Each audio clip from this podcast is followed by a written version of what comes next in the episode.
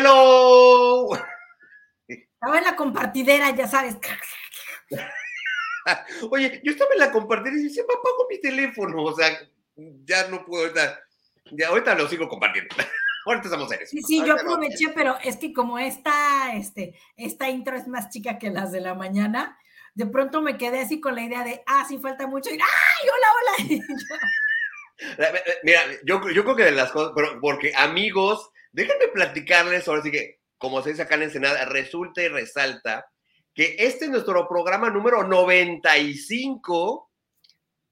Así es que, oh my god, o sea, aquella idea loca que surgió allá en la, en la punta del literal, en la punta del cerro, allá en la Sierra Gorda de Querétaro, hoy cumple su programa número 95. Así es. Ande pues, ande pues. Estamos a, puntito de llegar a los, a los 100 programas finalmente. Qué padrísimo, felices, felices. Oye, y hoy tenemos un súper tema que va a, a tocar como pues algunos aspectos muy interesantes, muy de nosotros, muy de México, pero a la vez, este, muy locales y a la vez muy cósmicos. O sea, vamos para los dos lados, ¿no? Abarcando las dos cosas. Entonces, chicos, compartan. Hoy vamos a hablar de la Virgen de Guadalupe, hoy vamos a hablar del sudario del Turín, hoy vamos a hablar de cosas que están eh, en la ancestralidad, tienen, así que vamos a, conjuntar un montón de piezas del rompecabezas en una perspectiva muy interesante que nos tiene nuestro invitado, así que este es el momento, ¿sí? De pasar para que tengan una de buena conversación navideña el día de mañana, que digan, ¿saben qué vi? Y van a ver que se va a poner buenísimo.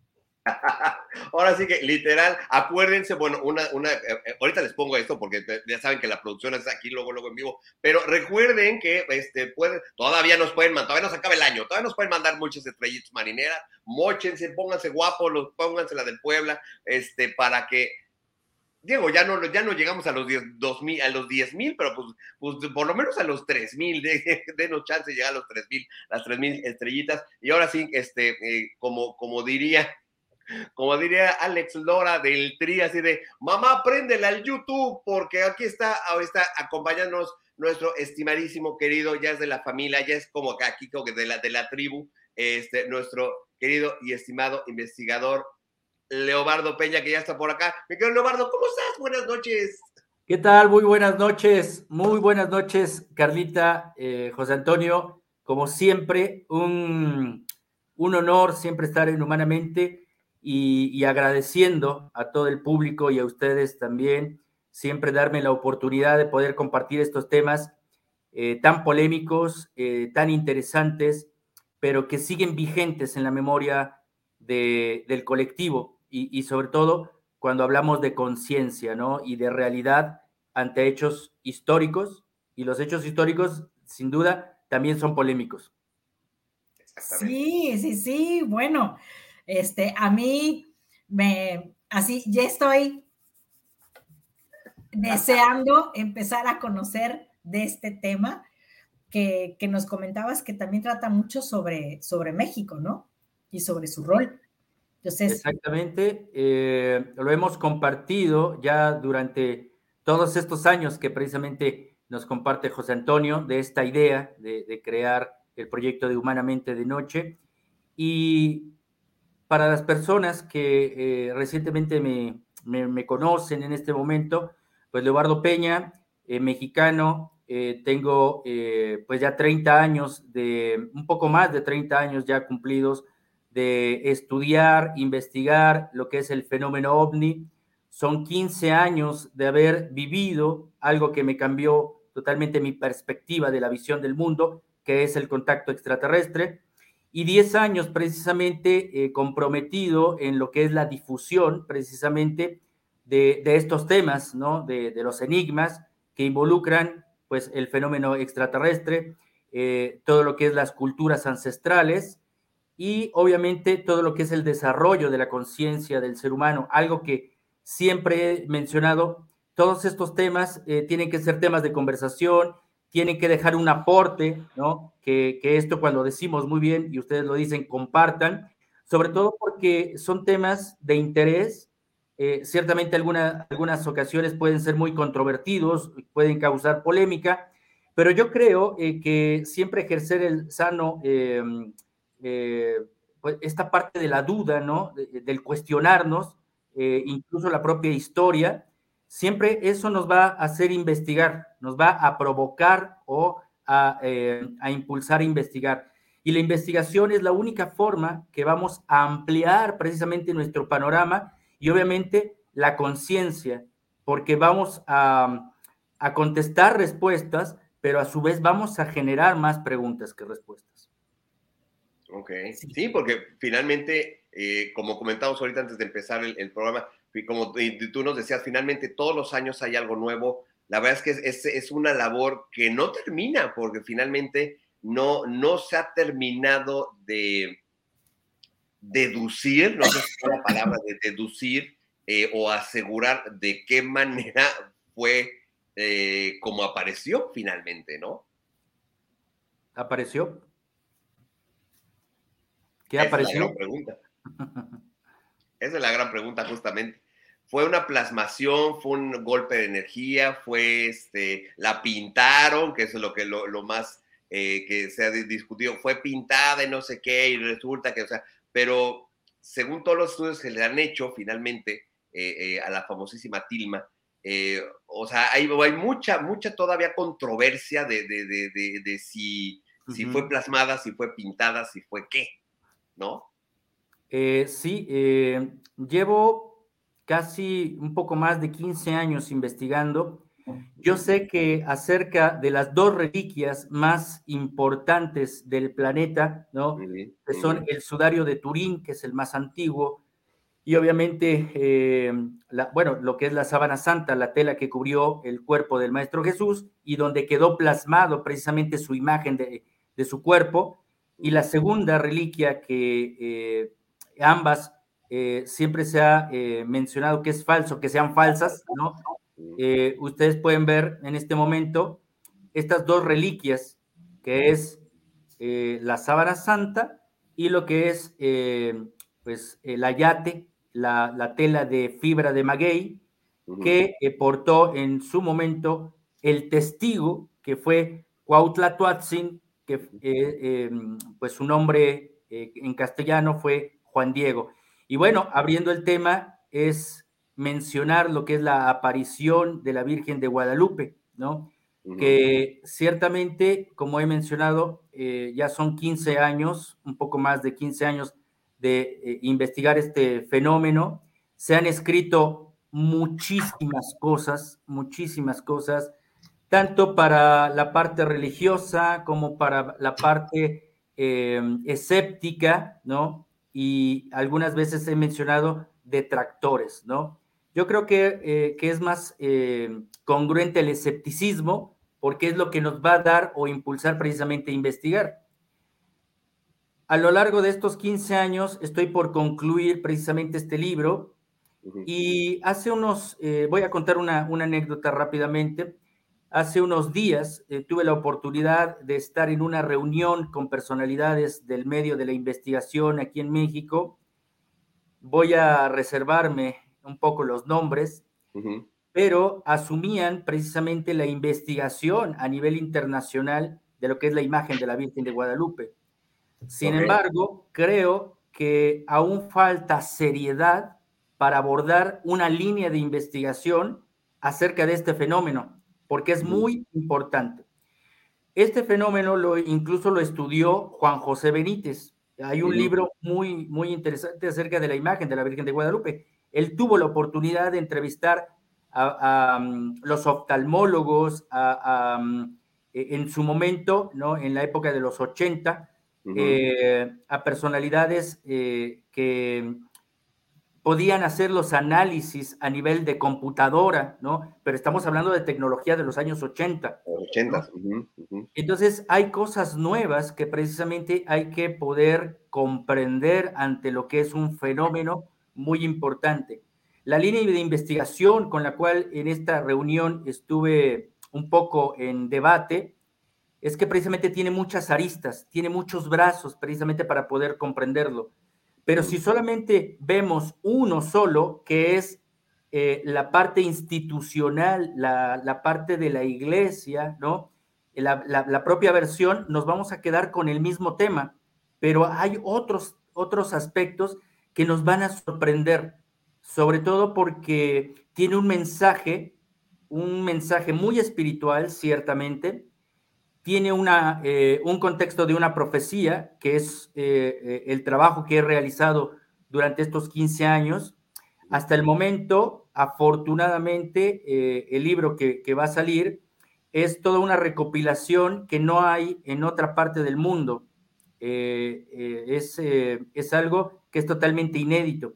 Es una tercera versión de este acontecimiento. Primeramente, hablar de que no es una aparición mariana, hablar eh, acerca de la presencia de la Madre de Jesús como una mm, entidad, ¿no? Como un espíritu, se han desarrollado ciertamente a lo largo de la historia. Hay eh, apariciones marianas, pero muchos de los que se asumen este tipo de apariciones a nivel planetario, la mayor parte tiene características del contacto extraterrestre o una eh, situación muy ah, espiritual es decir, entidades espirituales femeninas y otras precisamente del contacto extraterrestre.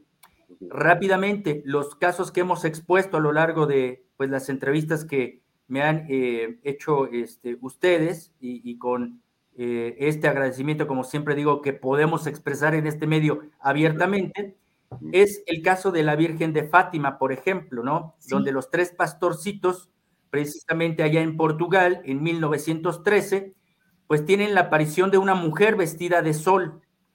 Obviamente las autoridades eh, institucionales pues hacen eh, que los niños precisamente mencionen que es una aparición mariana.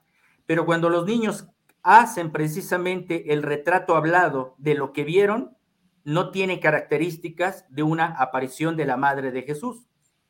Es muy, muy característico. otro caso muy similar es el caso de la Virgen eh, de Garabandal en España, ¿no? Ya posteriormente en los años 60.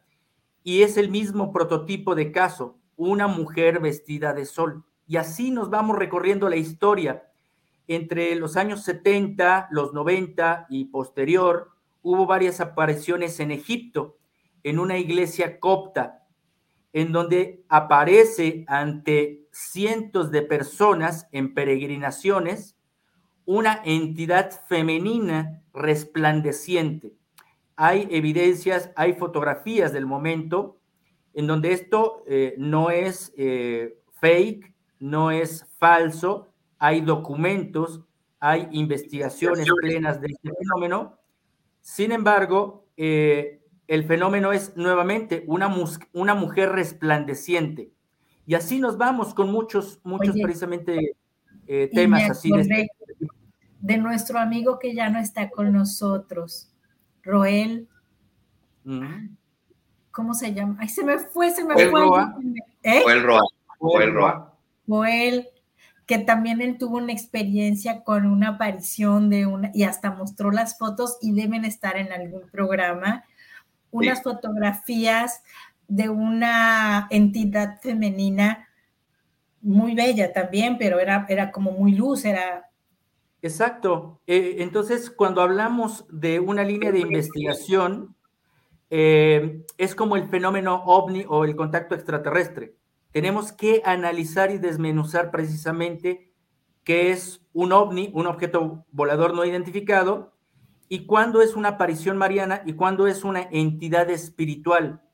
Y sabes qué, Leo, quizás me quedo pensando, esas entidades espirituales pueden ser no siempre la misma, que nosotros asumimos que siempre la misma. La misma, exactamente. ¿A poco encontraste la foto? Esto sucede dentro del contexto del estudio del contactismo, ¿no?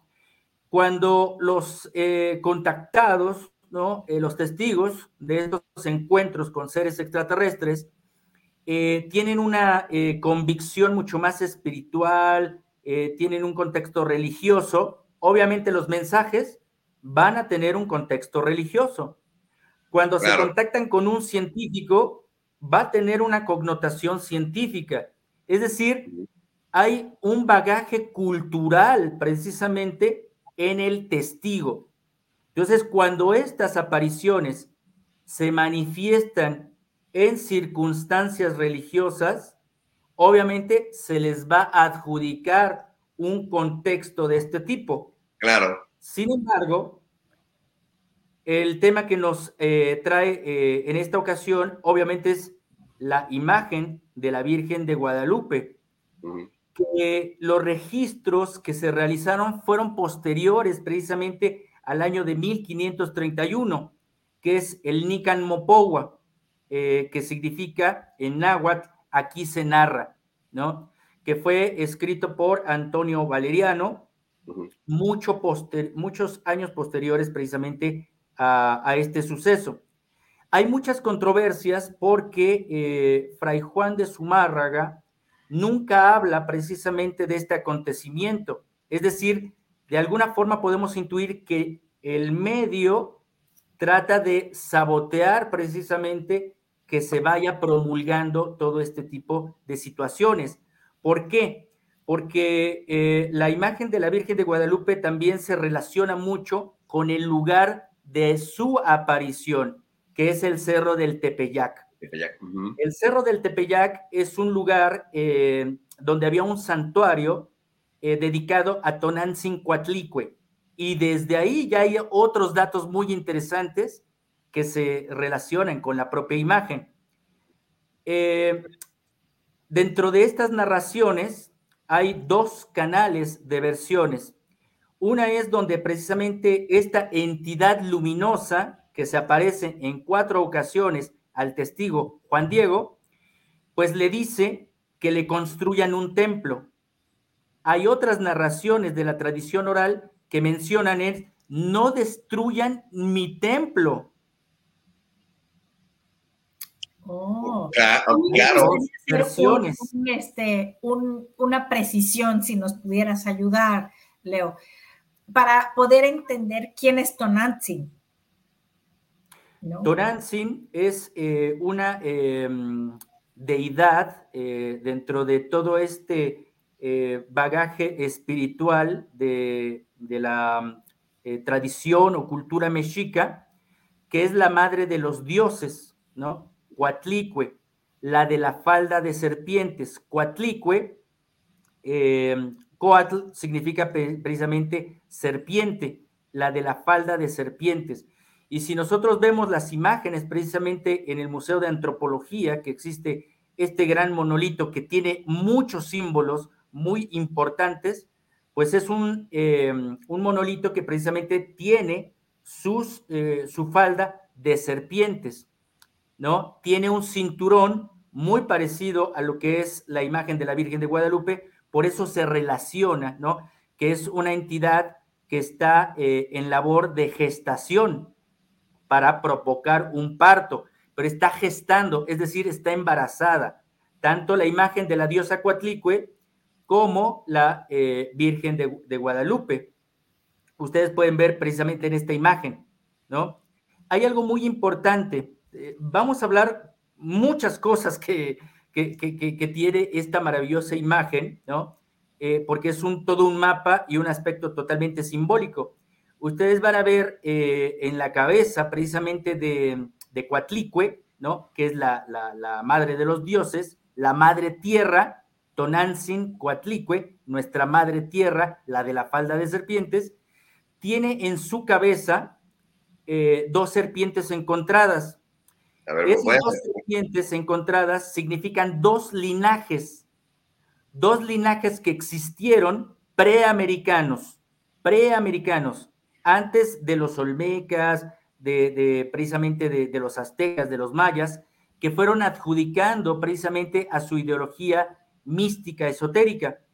Esos dos linajes son dos serpientes. Una es la serpiente jaguar y otra la serpiente emplumada regularmente se ha desaparecido de la historia lo que es el contexto iniciático de la serpiente jaguar. La serpiente jaguar es el linaje femenino. la serpiente emplumada es el linaje masculino. Cuando nosotros integramos las dos fuerzas, masculino y femenino, ¿qué es lo que generamos? La deidad, ¿no? Es la divinidad. Entonces, aquí también nos está diciendo que es una, em, una representación de la procreación, ¿no? De la gestación de algo divino. Tenemos eh, eh, aquí en la imagen, en esta parte central, tiene dos corazones, la cuatlicue. Los dos corazones representan el corazón de la madre y el corazón del hijo. En su pecho está una mariposa como la parte de su esternón. Ese es un símbolo totalmente tolteca y los toltecas son mucho más antiguos de lo que pensamos, ¿no? Porque se está hablando de la transformación del espíritu o la potencia del espíritu a través del trabajo no solo de la mente, sino del corazón. Tiene sus manos, tiene cuatro manos que está dirigiéndose a los cuatro rumbos. Es eh, precisamente eh, la muerte la que tiene en su cinturón, que significa, el cinturón significa la unidad. En todas las culturas ancestrales, este tipo de cinturón significa la unidad. La muerte significa la transformación. Es decir, si vamos viéndolo desde un linaje femenino, porque esto representa también parte de una instrucción de un linaje esotérico femenino, la muerte es una transformación dentro de la mujer. Se ha hablado en otras eh, eh, religiones o en otras culturas, por ejemplo, lo de la triple diosa, ¿no? Es pasar de niña a ser mujer y a ser anciana, ¿no? Pero también pasa a ser, de, esa parte de mujer, pasa a ser madre. Entonces hay un cambio de rol de niña a mujer y de mujer a madre. Entonces hay una transformación, hay un tipo de muerte de ese, de ese personaje y pasa a una maduración de otro. La falda de serpientes significa que hay una conexión energética con lo telúrico, precisamente la conexión con la madre tierra. Pero aquí viene algo muy importante. La Virgen de Guadalupe representa o, fue eh, eh, em, representada o fue adoptada por eh, nuestros ancestros porque tenía los mismos símbolos, ¿no? Y representaba esa tez morena a la Virgen Negra, a la Madre Tierra vamos a ver unas imágenes que, le compartí a José Antonio, porque precisamente existen, eh, pues en el mundo, muchas precisamente eh, vírgenes negras. Hay una imagen donde eh, vamos a, compartir, en donde precisamente cuántas cantidades o qué cantidad precisamente hay de vírgenes negras, precisamente, ¿no?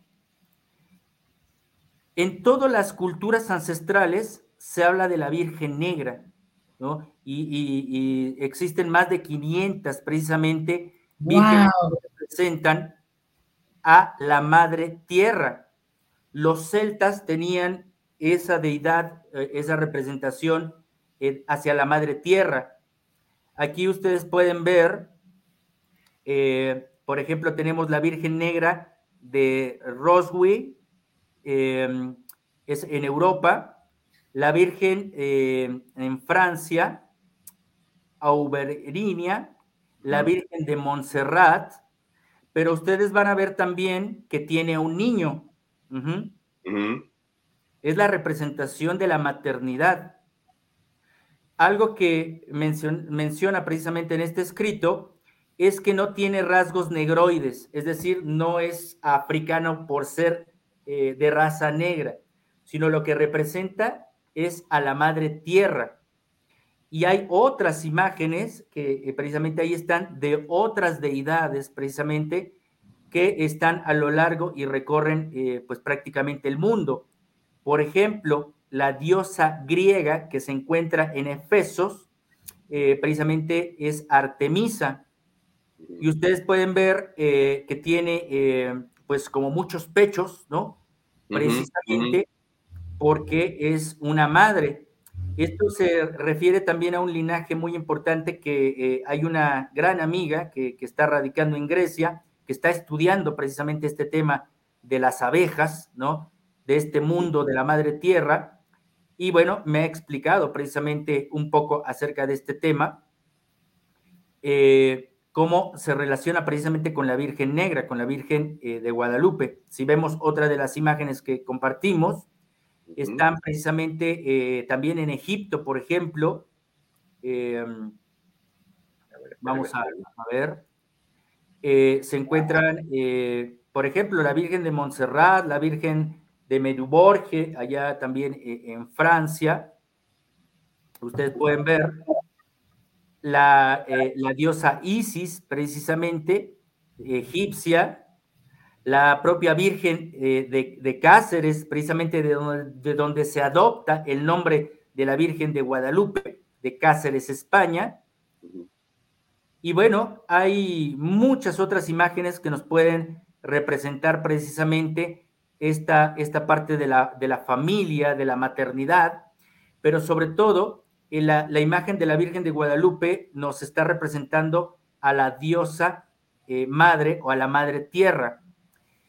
Una de estas eh, nuevas eh, investigaciones que precisamente eh, he estado realizando, precisamente de estos símbolos, es la Virgen, como ustedes la pueden observar, si podemos ver, por ejemplo, la, la de la Bésica Piscis, por ejemplo, la Virgen de Guadalupe está rodeada por un halo de luz, ¿no? Este halo de luz es una geometría sagrada, ¿no?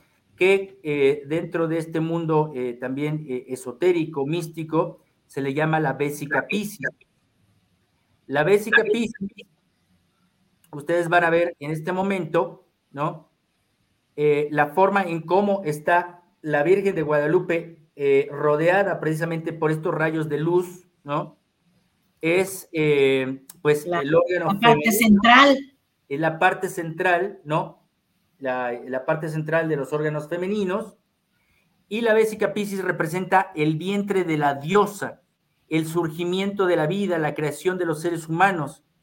Y la Bésica Piscis son dos círculos entrelazados como eh, precisamente las células, ¿no? Y también dentro de la geometría, cómo se empieza a fractalizar precisamente para generar la semilla de la vida, ¿no? O la flor de la vida, pero es un portal en realidad es un portal. ¿Y qué es un portal sino también el género femenino? Porque la mujer precisamente a través del canal es del vacío de que estamos en el vientre de la madre y vamos a atravesar, a dar a luz. Por eso se dice, vamos, la mujer va a dar a luz, ¿no? a gestar, pero también va a procrear, va a salir un ser a este mundo, a esta realidad. Estamos pasando un portal, ¿no? Entonces la Virgen representa también un portal, ¿no? La Virgen de Guadalupe representa em, un aspecto femenino también, eh, porque en estos últimos días, eh, como, como saben, eh, yo tengo una relación muy profunda con el conocimiento budista, ¿no? Y hemos platicado también la relación que tuve precisamente con mi maestro don Antonio Velasco Piña, ¿no? Él eh, reconocía precisamente que la Virgen de Guadalupe era una deidad que representaba todo el aspecto planetario, ¿no? al planeta Tierra, al planeta Tierra. Y eh, las características que tiene la imagen, como hemos dicho al principio, es una entidad espiritual.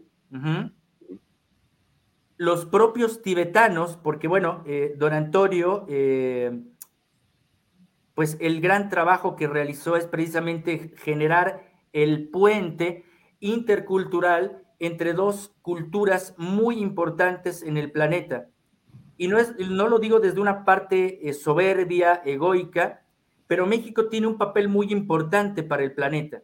Muchas religiones, muchos personajes utilizan la plataforma de México para catapultar un mensaje, un conocimiento o como en su momento un guardián de tradición me comentó, un guardián de los volcanes, que cuando eh, el Dalai Lama en 1989 vino a México, eh, lo primero que dijo cuando lo recibieron precisamente las comunidades eh, originarias, dijo, vengo a ver qué es lo que pasa con la cultura madre del planeta.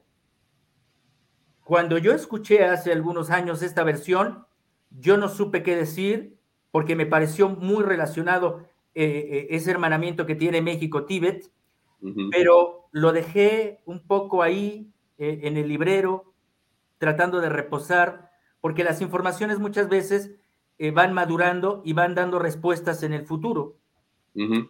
Entonces, eh, se ha realizado en estos días, se ha realizado, y ustedes tienen la, la primicia, precisamente porque se ha realizado nuevamente el puente México-Tíbet. Lo íbamos a realizar con don Antonio, pero justamente en este mes se van a cumplir ya dos años de su partida y no se pudo realizar con él, pero lo pudimos realizar en casa de Regina, ¿no? En este lugar tan emblemático de su obra, donde se asume vivió precisamente el personaje de esta chica que vivió el movimiento espiritual de 1968. Bueno, pues hicimos precisamente eh, un rezo precisamente tibetano a don Antonio y a Regina para unir esos lazos. Pero dentro de, eh, de esta visita que vino una, un grupo o una embajada de alumnos de Lama eh, Kempo Sultrin Tenzin Rinpoche, eh, precisamente él pues reconoció precisamente que la Virgen de Guadalupe, porque fuimos a, a la Basílica de Guadalupe, y ellos reconocen que la Virgen de Guadalupe es una entidad espiritual muy relacionada con la tara verde. Y ahí tenemos una imagen. Y me parece que Carlita quiere preguntar algo. Sí. solo quería preguntarte, en este viaje y en esta actualidad, ¿cómo percibe el grupo tibetano a Regina? Eh, como una historia verídica, ¿no? Porque existen elementos, hay unos elementos que que ya están resueltos, pero todavía no puedo hablar de ellos. Eh, hay elementos físicos que, que, dan eh, testimonio de la existencia de Regina, de que ciertamente eh, ella es una mensajera, sobre todo porque el mensaje que vino a dar Regina, ese personaje que aparece en el libro de, de don Antonio Velasco Piña, 2 de octubre, no se olvida, pues precisamente eh, es bajo un linaje, ¿no? Eh, es bajo un linaje. Eh, Regina aprendió de un linaje en el Tíbet cuando llega la invasión china al Tíbet y ella se esconde en las montañas, ella recibe una instrucción. Previamente a ella se le reconoce como una entidad espiritual, a Regina, una mujer física, ¿no? pero era una reencarnación de una espiritualidad femenina de un linaje que se llama Dakini. Este linaje Dakini existe. El linaje Dakini proviene precisamente del lama que vino aquí en México para hacer eh, actividades eh, aquí al público y él proviene del linaje Dakini. Entonces, ellos reconocen precisamente ese linaje al que perteneció Regina, reconocen una de las reliquias que está aún ahí en el, em, en el cuarto de Regina, que es una tanca, que es una pintura o, es un em, grabado textil de una eh, deidad tibetana, es auténtica, estuvo en el Potala y le fue entregada a don Antonio. Entonces son muchos, muchas piezas en donde para los lamas tibetanos les reitera que hay una misión sagrada de México que Regina, y este personaje realmente perteneció a este linaje, que Regina aprendió del linaje de la Daquini y recibió también instrucción de los guardianes de aquí de México, y dentro de sus reliquias está la Tara, ¿no? Está una deidad eh, femenina en la Tanca y está la Virgen de Guadalupe, porque precisamente hay una relación dentro de ese aspecto, de esa divinidad precisamente que representa la Virgen de Guadalupe. Es decir, la Virgen de Guadalupe para ellos es una tara blanca, una tara verde, por ejemplo, por llamarle de alguna forma. Ahí va otra pregunta para todos los que quizás no estamos tan eh, o no conocemos tanto de la, de la, cultura tibetana. ¿Qué es la tara verde? ¿Qué, es, qué significa la tara verde? Es, es, esta imagen, Leo, me quedé con la duda. Ah, miren, aquí está perfecto. Perfecto, con esta imagen podemos eh, compartir precisamente esta respuesta. La tara verde, de acuerdo a la instrucción que, que, nos compartió eh, Kempo, eh, precisamente, es una historia muy bonita porque es una persona física, una mujer física. Muchas veces se ha hablado de que el ser iluminado fue Buda. Es un hombre. Pero aquí siempre ustedes encontrarán en mis eh, propuestas que nunca hay que olvidar a la parte femenina. Claro. Entonces, no hubo iluminados solamente masculinos, hubo personas físicas que despertaron conciencia e iluminación que fueron mujeres. Claro. Y son tan importantes como la, la iluminación del Buda histórico. Bueno, la Tara Verde fue una niña, ahí va un dato también muy, muy interesante, una niña que alcanzó un grado de conciencia superior, que alcanzó esta parte de la iluminación. Y obviamente ella decidió eh, no volver a reencarnar, sino quedarse en ese espacio de divinidad y hacer servicios de protección. Servicios de protección. Y eso es lo que es eh, precisamente la, la, tara verde, entre muchas cosas, pero algo que es muy interesante y, que nos lleva precisamente a esta relación México-Tíbet es que eh, nos contaba Kempo que la niña, para representar a la tara eh, verde, pues se tenía que tomar como un modelo.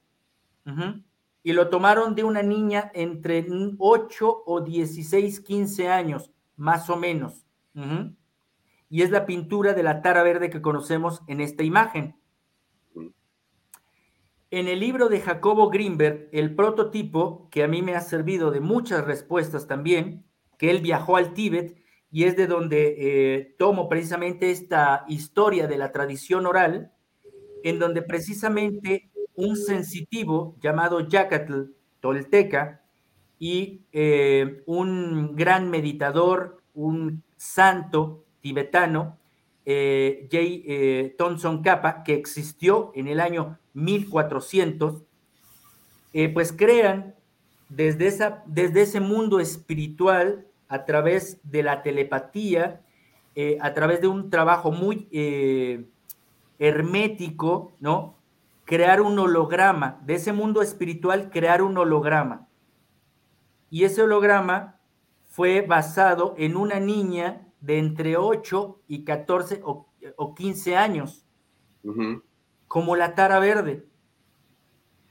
Dentro de estos em, eh, contactos que tengo de, la sabiduría ancestral, incluso de, Sudamérica, me platicaba también eh, esta gran amiga eh, que, trabaja el amautismo, que los amautas de Bolivia, que, que son los grandes sabios de los Andes, pues cuando se eh, quieren representar a la madre tierra o como le dicen allá, a la Pachamama, pues la representan como una niña de entre 8, 16 años, 15 más o menos.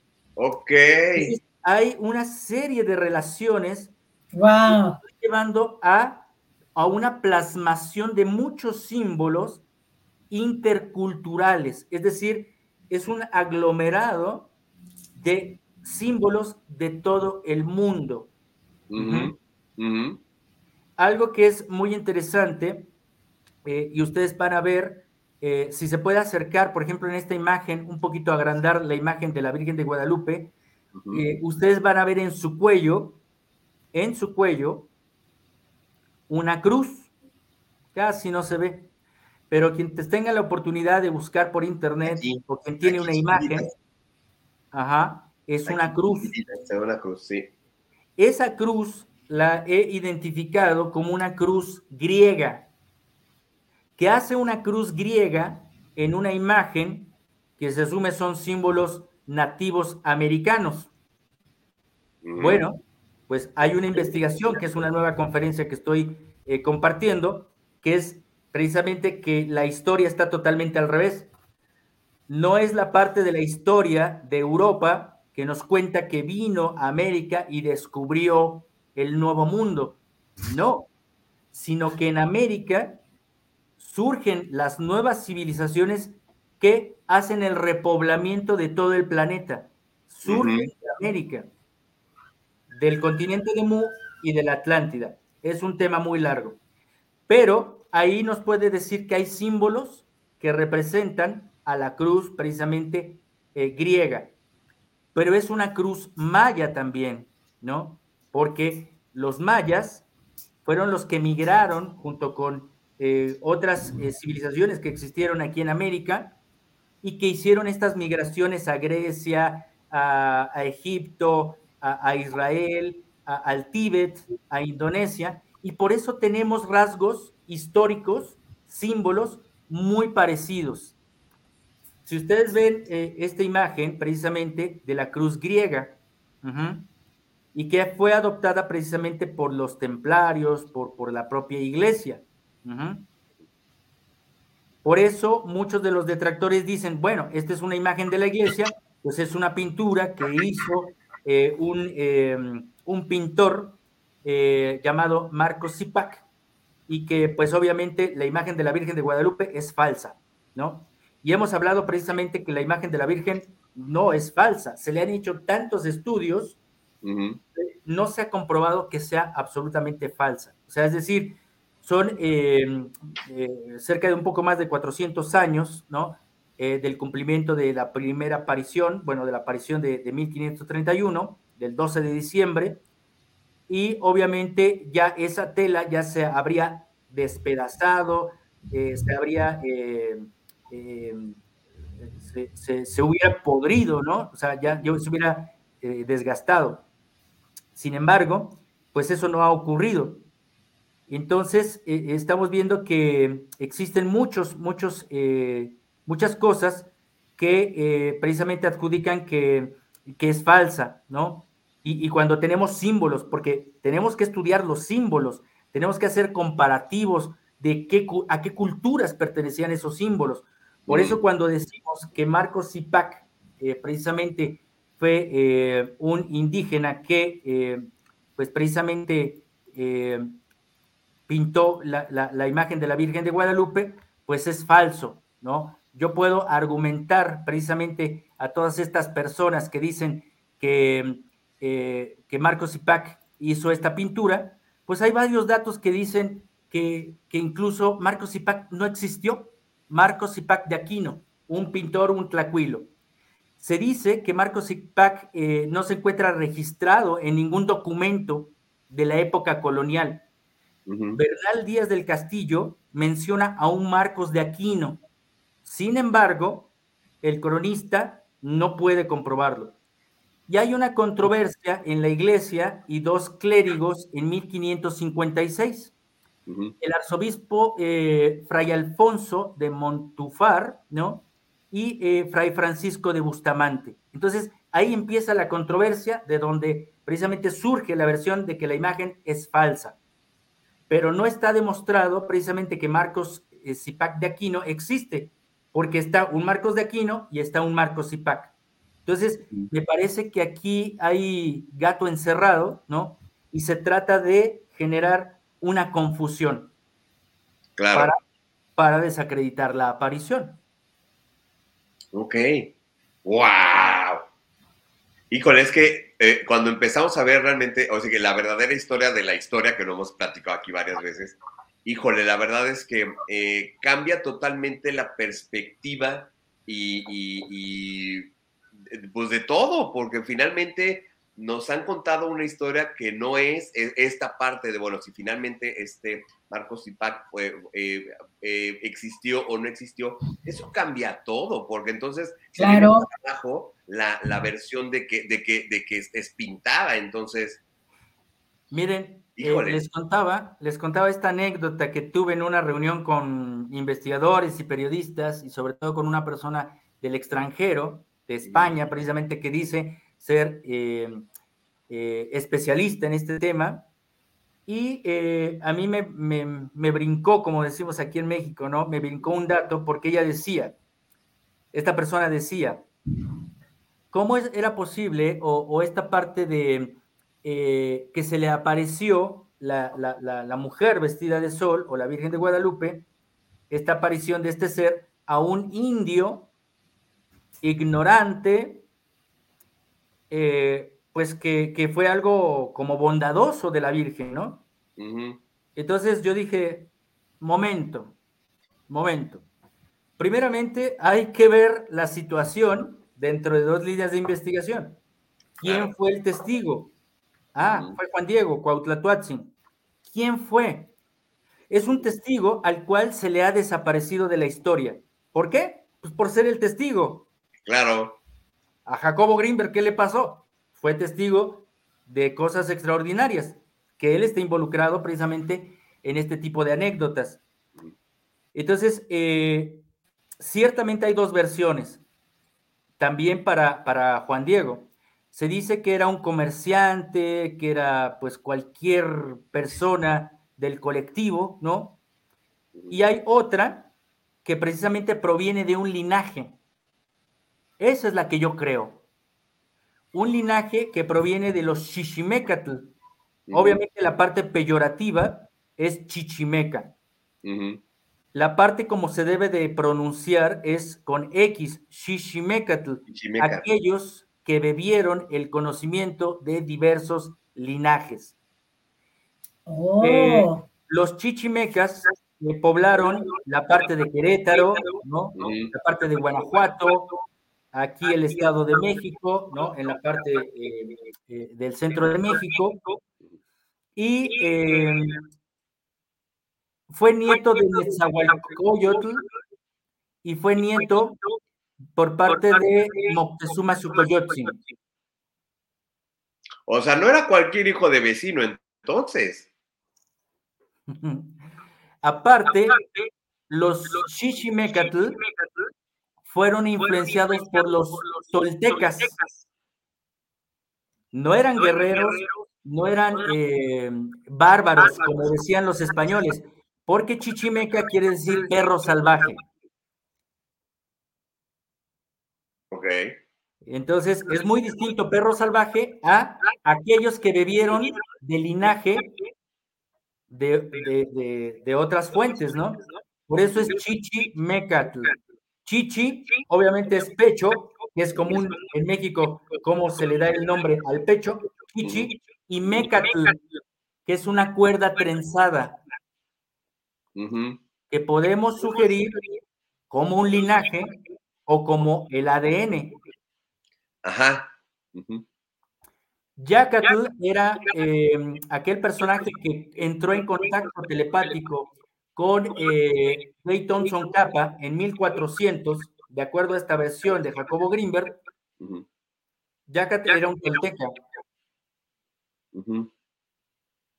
Los toltecas influenciaron también al mundo con estas migraciones y si nosotros vemos otra de estas imágenes que les compartí, eh, donde está precisamente la Virgen de Guadalupe y está una, eh, pieza hindú, ah, les voy a comentar algo extraordinario. La Virgen de Guadalupe, desgraciadamente, en los años 40 fue pintada o fue retocada. Y de ahí precisamente surgen las versiones de que pues es una pintura. Pero los, eh, los análisis que se le han hecho eh, de manera científica no han comprobado que sea eh, pintura. Bueno, ustedes vean que a la Virgen de Guadalupe se le añadieron más elementos. Pero ¿en qué momento supieron poner elementos de sabiduría ancestral de, otras partes del mundo. Ustedes eh, ven la imagen de la Virgen de Guadalupe original, no tiene un ángel. Este fue añadido. Pero la imagen de la Virgen de Guadalupe es un sincretismo. Es decir, representa a la Madre Tierra, pero representa a todas las razas del planeta en una conciliación. Porque aparece en México. México pertenece a América. Y en América es donde se gestaría una nueva raza si ustedes ven esta imagen, que es el dato que, es, que es nuevo precisamente para poder compartir, la imagen que le adjudican o que le ponen nuevamente eh, es un ángel, ¿no? Pero es una representación hindú de Garuda. Vean la representación hindú de Garuda, que es una deidad de la India. Es una mujer, es una deidad. Recordemos que el budismo es adoptado por el Tíbet. Entonces, los primeros símbolos que pueden eh, reconocer los tibetanos, pues provienen de la India. Entonces, vean a Garuda. ¿Qué símbolo tenemos en nuestra bandera actualmente? Pues tenemos precisamente el águila sosteniendo a una serpiente buscamos precisamente eh, en la historia de la India, en la India existen textos como los Vedas, por ejemplo. y los Vedas hablan de los mayas, porque los mayas son más antiguos que los, que los propios Vedas. Entonces estas imágenes provienen de América. El símbolo que tenemos en nuestra bandera, les mencionaba, es eh, la, el águila devorando una serpiente o sosteniendo una serpiente.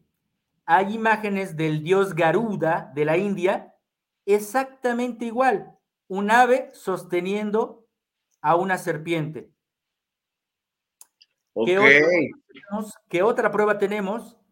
En, el, em, en la zona arqueológica de San Agustín, en Colombia, en Colombia, hay una imagen de un eh, de un ave sosteniendo a una serpiente. En Colombia lo han analizado estudiosos de la India y dicen, esto es una representación de la India. Pero no es, no es que sea de la India, es que el símbolo sale de América. Entonces la imagen de la Virgen de Guadalupe tiene también símbolos de este tipo de género arcaico ancestral. Ok. Ah, tienes tu micro apagado, Carlis. Es que hace rato había un poquito de eco y lo apagué para no hacer ruido. ¿Hay fotografías o, evidencia de que ese ángel no estaba antes? Sí, sí, sí. Estoy así de.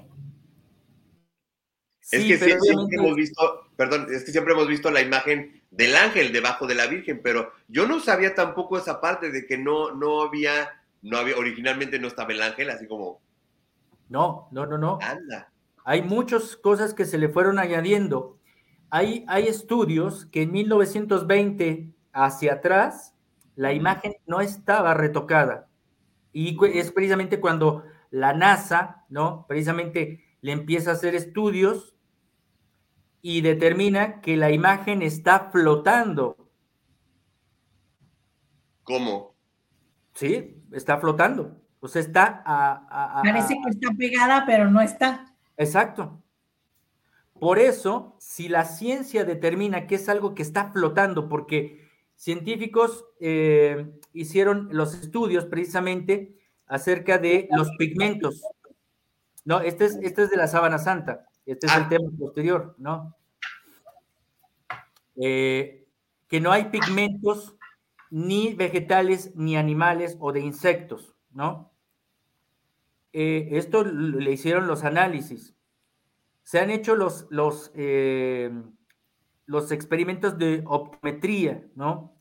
Ahí por ahí también tenemos una imagen y les comento, por ejemplo, estos últimos descubrimientos, ¿no? Que se hicieron en donde aparecieron unas imágenes precisamente en los ojos de la Virgen. Son los ojos de un ser vivo, es decir, reflejan algo que vio ese ser y quedó captado. Hay estudios de la medicina forense, de optometría, eh, me parece, si no, no sé pronunciarlo, lo que es el término, pero es Purkin-Samson, algo así es la técnica, que los propios médicos forenses han estudiado en los cadáveres porque nuestro, nuestra pupila es como un obturador de cámara fotográfica. Entonces, del ser humano se puede obtener la última imagen de lo que una persona vio cuando apagó, se apagó, ¿no? Cuando bajó la cortina y cerró el negocio, ¿no?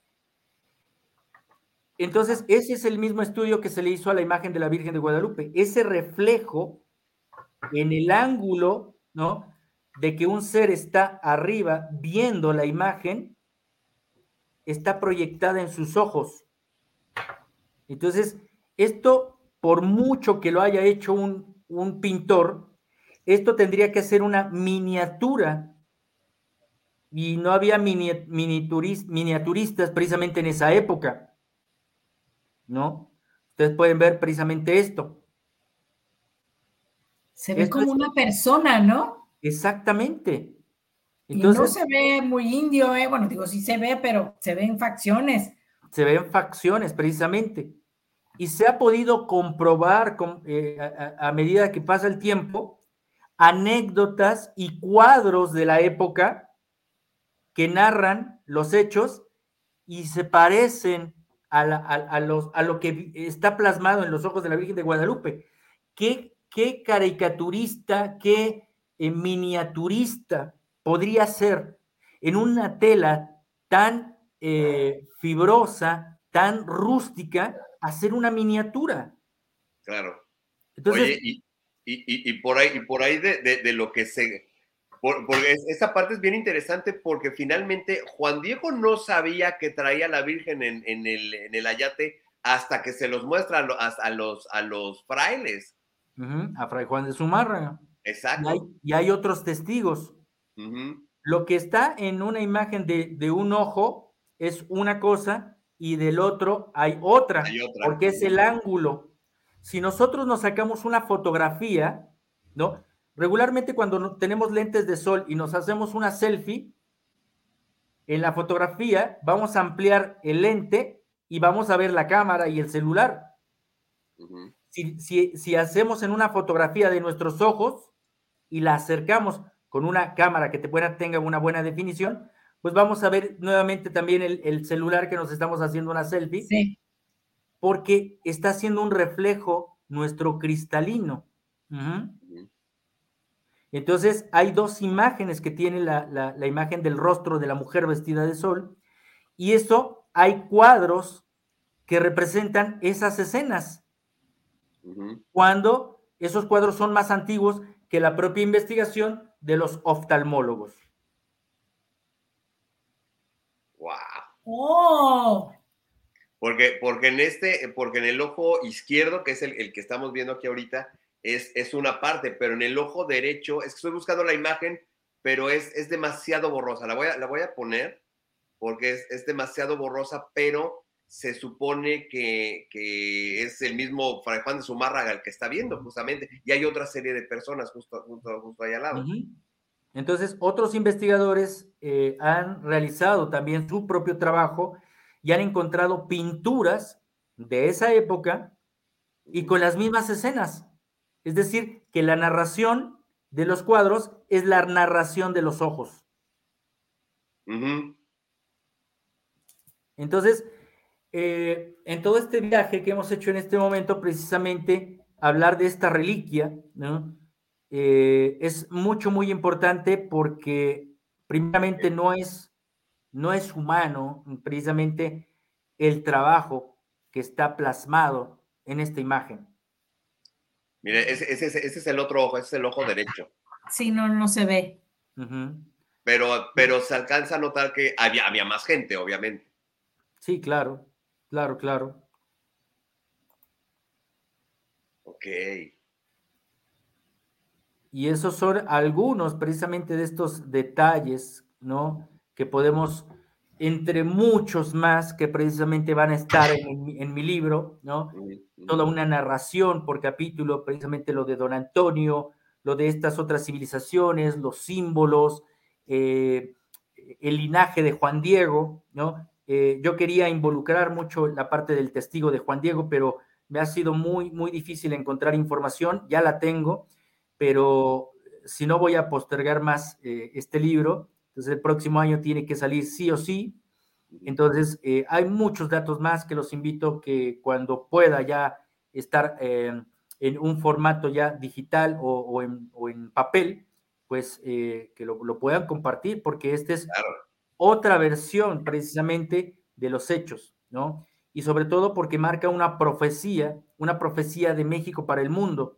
Porque si hablamos de que la Virgen de Guadalupe eh, precisamente es una mujer que está en labor de parto, de concepción, es el portal, o sea, de, de, alguna forma nos está recordando que el linaje femenino, que la parte femenina es la parte importante que nos da vida y que es un portal, esto también eh, nos habla del vacío. El portal es, es, el vacío. Y la creación de realidad, eh, esto lo, lo, dice Nassim Haramein, precisamente dice que hay más vacío que materia, ¿no? Por eso se ha descubierto precisamente eh, todo esto de la materia oscura, precisamente, ¿no? Entonces, él nos invita a, saber que precisamente dentro de esta materia oscura que está en nuestras neuronas, que precisamente creamos la realidad desde el vacío, desde otra dimensión, y que la transportamos aquí, ¿no? Pero bueno, regresando a la parte de la Virgen de Guadalupe, la Virgen representa el portal. Y si representa el portal, eh, mi investigación, que como he mencionado es hasta el momento la única, la única eh, en el mundo, hablo precisamente de la profecía que se cumplió el 26, del 26 al 29 de octubre del año 2012, en donde cuando entra un objeto en el volcán Popocatépetl, en ese día se genera una anomalía electromagnética. Ya hemos hablado de las anomalías electromagnéticas que están y se siguen surgiendo. Hace unos días volvió a surgir esta anomalía en el centro del país que, abarca Guanajuato, San Luis Potosí, Michoacán, Querétaro. Bueno, esta que me, refiero del año 2012 ocurrió en el vientre de la imagen de la Virgen de Guadalupe. Porque científicos, científicos como eh, el doctor Enrique Ortiz Dávila, un científico de la UNAM que hizo el experimento de sobreponer la imagen de la Virgen de Guadalupe sobre el territorio mexicano, porque la imagen de la Virgen de Guadalupe eh, en su manto tiene flores. Los flores, las flores son eh, símbolos em, eh, representativos de ideogramas. Las flores representan montañas. Y esas montañas tienen nombre y apellido porque son todo lo que es el eje neovolcánico que parte a la mitad a México. Y todos esos volcanes están en el manto de la Virgen de Guadalupe. Y el portal que se generó ese, e, e, en esa fecha que menciono de octubre del año 2012 aparece en la flor de Nahuiolin, en su vientre, y es donde se generó el portal, esta anomalía electromagnética. Wow.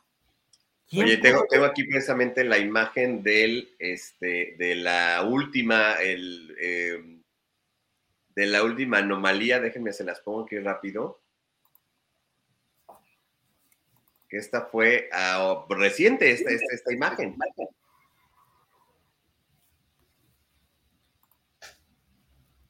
¿Sí? Sí. Esta es de la anomalía de de estos, de estos últimos días, ¿no? Pero curiosamente la del toroide que se generó en octubre del año 2012 es totalmente distinto a esto. Lo que se generó como una anomalía electromagnética fue la flor de la vida. Ah, sí, sí, sí, sí, me acuerdo de esa imagen. Sí me acuerdo de esa imagen, perfecto. ¿Quién en 1531, quién en 1400, si estamos hablando de esta profecía, ¿no? Pudo generar un conocimiento a futuro, plasmando una imagen, que esto lo he hablado también muchas veces y en muchas entrevistas, en las conferencias, la imagen de la Virgen de Guadalupe es un tulpa. Un tulpa es una creación holográfica que obviamente solamente dentro de la, em, de la parte muy hermética del Tíbet, los grandes meditadores pueden generar hologramas, es decir, pueden generar realidad.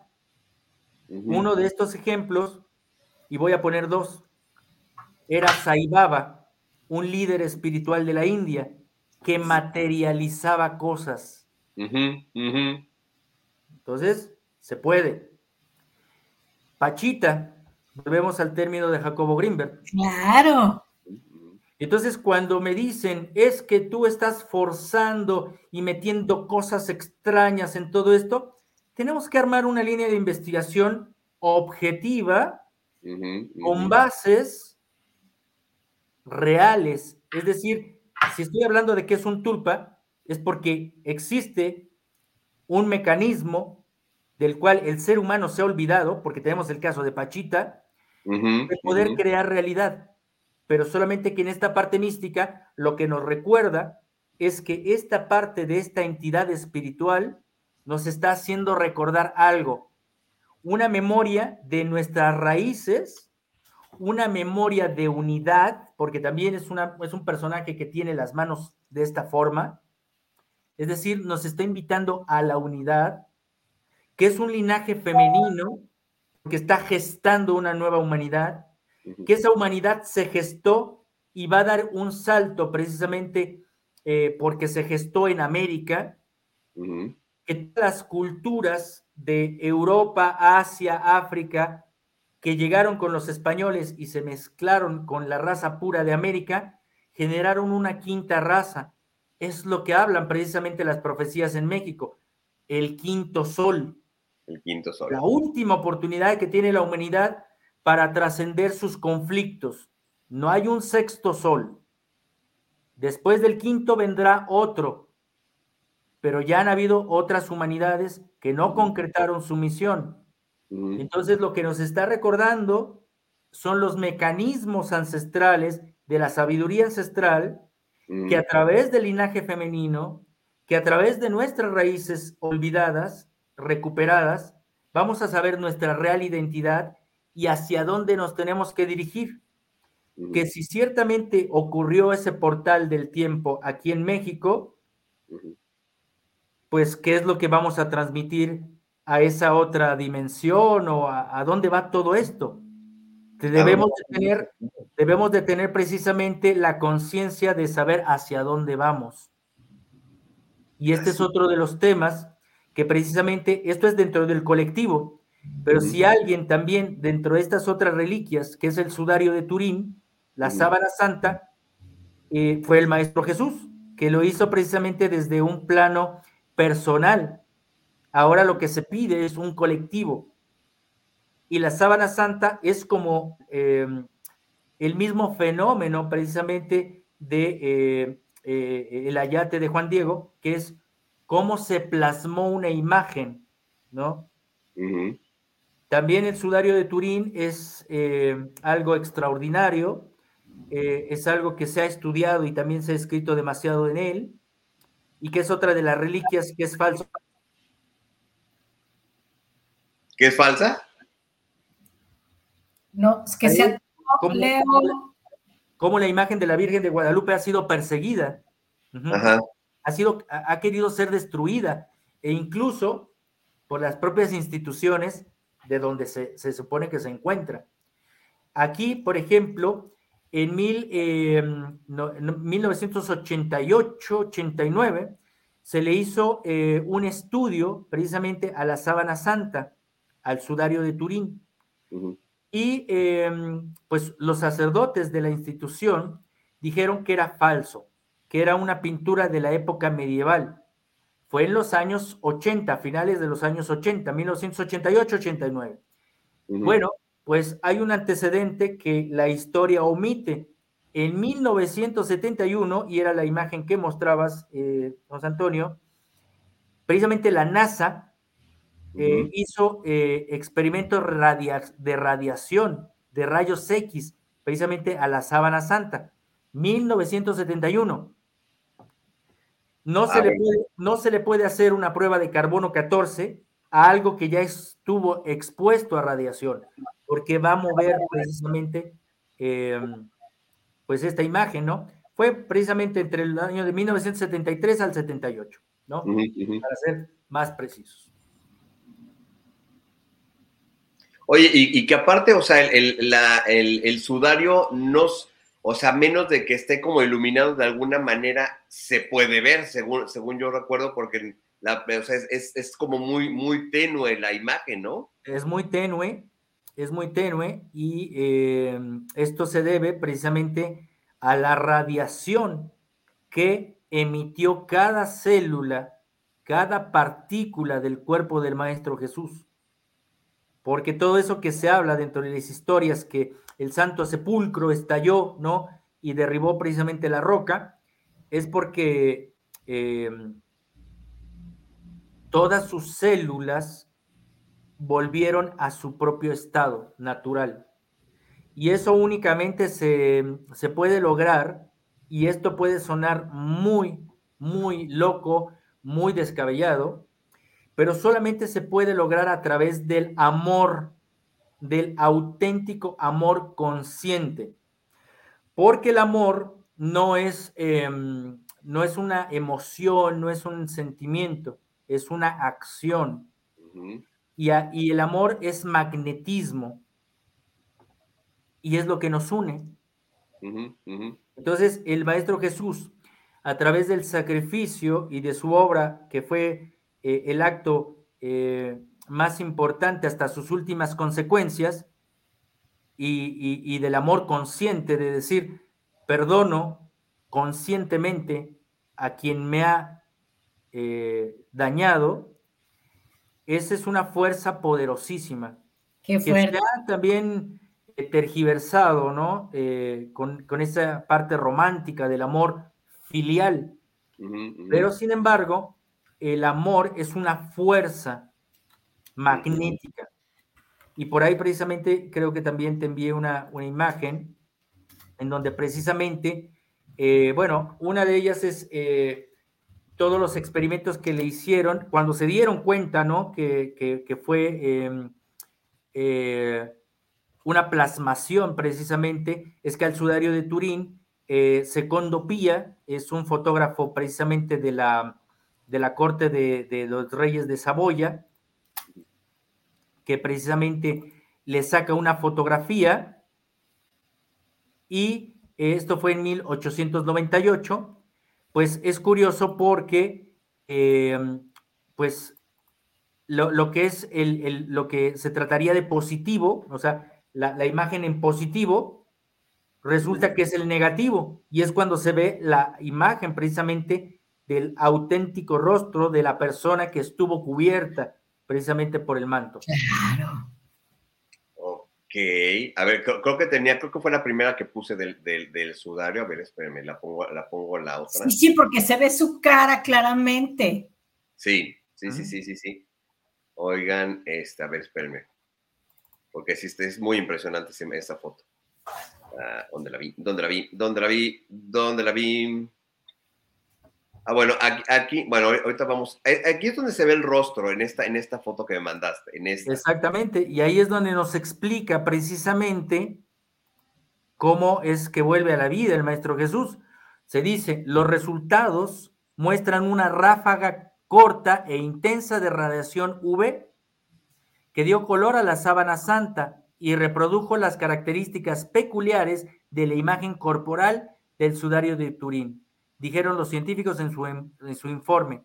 La imagen debe, por tanto, haber sido creada por algún tipo de energía electromagnética,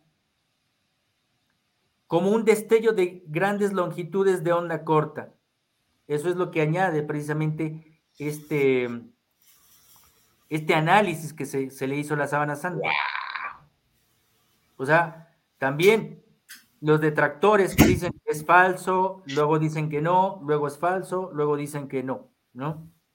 Pero se ha podido determinar también de una forma muy extraordinaria cómo eh, científicos eh, alemanes constatan que la, cuando el, ser humano muere, crea una radiación lumínica las células del cuerpo emiten luz antes de morir o en el proceso de la muerte.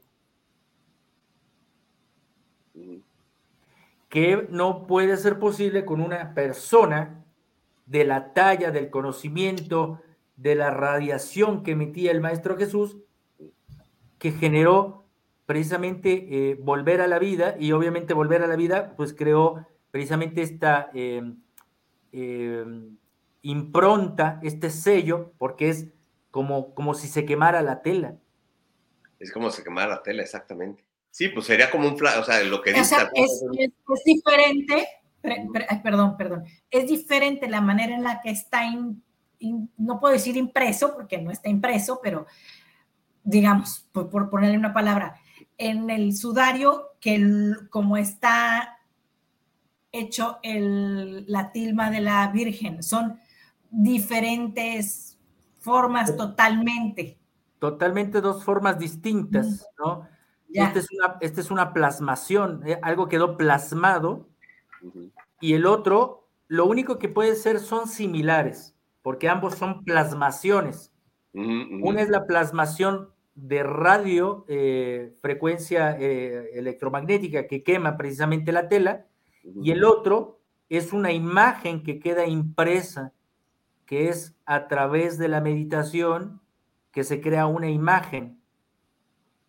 Y esto, hay cosas esotéricas que lo pueden demostrar. O sea, eh, incluso la de la existen los Virgen tiene colores. Sí, la Virgen tiene colores. Pero hay que reconocer que a partir de 1940 la imagen fue retocada. Claro.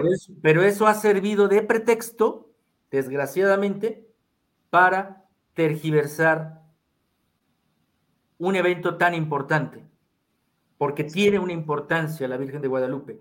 Y no lo hablo desde el contexto religioso, porque muchas veces también otros investigadores también me han cuestionado y, me, encanta cuando me cuestionan, porque podemos dar datos como los que acabamos de mostrar. No es un acto de fe, es un mensaje real para un país y de un país para el mundo. Para el mundo, exactamente. Oiga, vamos rápido con los, con los comentarios porque está, ha puesto muy, muy, bueno. Dice, este, nos saluda Claudia Peña. Gracias, Claudia, por estar por acá. Dice, eh, saludos a todos. Muy interesante todos los temas de Leo. Feliz Navidad. Igualmente, mi querida Claudia, gracias, gracias, Por, acá con nosotros. Ah, nuestra querida Sandy Lu, besos, nuestra querida Sandy Campos, abrazote grande para ti. Dice, así es, desde Einstein las investigaciones de la materia oscura corresponde al vacío que Aristóteles reconocía, hoy llamado éter, en donde está toda la información que hoy estamos recordando y nos conecta el, con el todo y la fuente. Saludos, amigos míos. Besos, mi querida Sandy Gas, por estar acá con Sandy. Dice, sigo tomando Vente, Sandy. Dice, nos saluda este Vero, Vero Ramírez. Gracias, Vero, por estar. Dice, qué hermosísimo tema, qué maravilla que, que me correspondió, correspondió verlo desde el inicio. Gracias, gracias, gracias por compartir semejante tema, eh, semejante investigación. Gracias a ustedes por existir y por hacer posible que nos llegue esta información. Gracias, gracias, gracias, Vero. La verdad que lo hacemos con mucho, mucho, mucho, mucho cariño. Este, mi tocayo, José Antonio Barrera, gracias. Y saludos, chicos, saluditos, siempre grandes temas. Gracias por compartir tanta sabiduría. Gracias a ustedes por estar también por acá con nosotros, porque pues si no, este, pues a quién se la compartimos, ¿no? Entonces, qué bueno que están, qué bueno que están. Y hasta ahí, y hasta ahí. Sí, esos son eh, eh, pues datos muy, muy interesantes, nuevos y, y sobre todo para darle un sentido ¿no? Que, que es muy importante. La Virgen de Guadalupe nos da un mensaje, mm. pero también el sudario de Turín, el mensaje del Maestro Jesús y sobre todo eh, sabemos perfectamente que la Navidad eh, no es el, día del nacimiento del Maestro Jesús, es algo que se adoptó precisamente por la parte romana, este, con sincretismo, ¿no? Pero obviamente lo, más importante, lejos de la discusión si fue o no fue, creo que lo más importante es el mensaje de unidad. Volvemos a la parte de la Virgen María, eh, de la imagen de la deidad femenina como tal, que es la imagen de, la eh, guadalupana, que es la imagen de la mujer vestida de sol, que ese es siempre el, adjetivo que le pongo, porque Juan Diego dijo eh, que había visto a Tonantzin, eh, em, eh, Tonantzin em, Cuatlaxopeo. Cuatlaxopeo quiere decir la mujer que aplasta la cabeza de la serpiente. Ahí es otro tema también, ¿no? Anda. Ahora, ¿por qué decimos que es Cuatlaxopeo y que es la cabeza, la, mujer que, que aplasta la cabeza de la serpiente? Muchas otras investigaciones dicen Cuatlope, por eso dicen que eh, se, confundió con Guadalupe, ¿no? Porque no podían pronunciarlo. Pero es originalmente Cuatlaxopeo. ¿Y por qué lo digo y por qué lo sostengo? Porque si ustedes, eh, no sé si todavía estén, pero si van a la Basílica de Guadalupe, hay eh, misas en náhuatl, misas en náhuatl. Y cuando hacen el canto a la guadalupana, lo hacen el canto a Cuatlaxopeo. Hay videos de grabaciones de las misas en náhuatl donde hablan de Tonantzin Cuatlaxope. Ok, ah, pues mira, Cuatlaxope, pues sí, o sea, para los españoles, pues dice Guadalupe. Que originalmente es la, imagen de la em, eh, Virgen de Cáceres, España, la Virgen Negra. La Virgen Negra de Cáceres. Pero volvemos a esta parte eh, tan eh, delicada, ¿no? Eh, cuando hablamos del mundo intraterrestre, me dirán, ¿y cuál es su relación ahora con el mundo intraterrestre? Estamos hablando de la madre tierra. Pero cuando hablamos del mundo intraterrestre, alguna vez han escuchado precisamente dentro de estas investigaciones que ya son muy populares, la cueva de los tallos. Sí, sí, sí. Juan Morix. Bueno, eh, la, cueva de los tallos precisamente muestra ese mundo intraterrestre, ¿no? Bueno, pues en ese mundo intraterrestre eh, surgen precisamente historias también eh, de deidades femeninas. Y esas deidades femeninas también se ven involucradas en, otros conocimientos que fueron transportados precisamente por la Virgen Negra de Cáceres, eh, se le adjudica a que se encontró en una cueva. O sea, todo tiene que ver como con cuevas, ¿no? Porque se refiere a la, Virgen Negra, a la Madre Tierra. Esto se le se, conoce una historia del eh, evangelista eh, Lucas, ¿no? Que fue uno de los que, pues, no, no, como apóstol, pero sí un, un testigo, ¿no? Del mensaje de Jesús y que escribió precisamente uno de estos capítulos.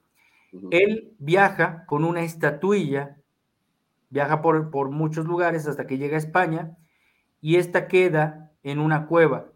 Cuando la encuentra un campesino junto al río Guadalupejo, no Guadalupe, Guadalupejo, y Guadalupejo o Guadalupe, como se, se viene nombrando actualmente, se dice que es río de lobos, porque tiene eh, griego y tiene este, árabe. Originalmente es guadalupejo, entonces tiene orígenes eh, griegos y tiene orígenes em, árabes, pero es, se determina como el lugar del espejo de agua, lugar del espejo de agua, Guadaluxpeculum. O sea, ahí vienen términos árabes del Guadalupe, speculum, que es espejo, río o espejo. ¿Dónde se fundó México Tenochtitlan?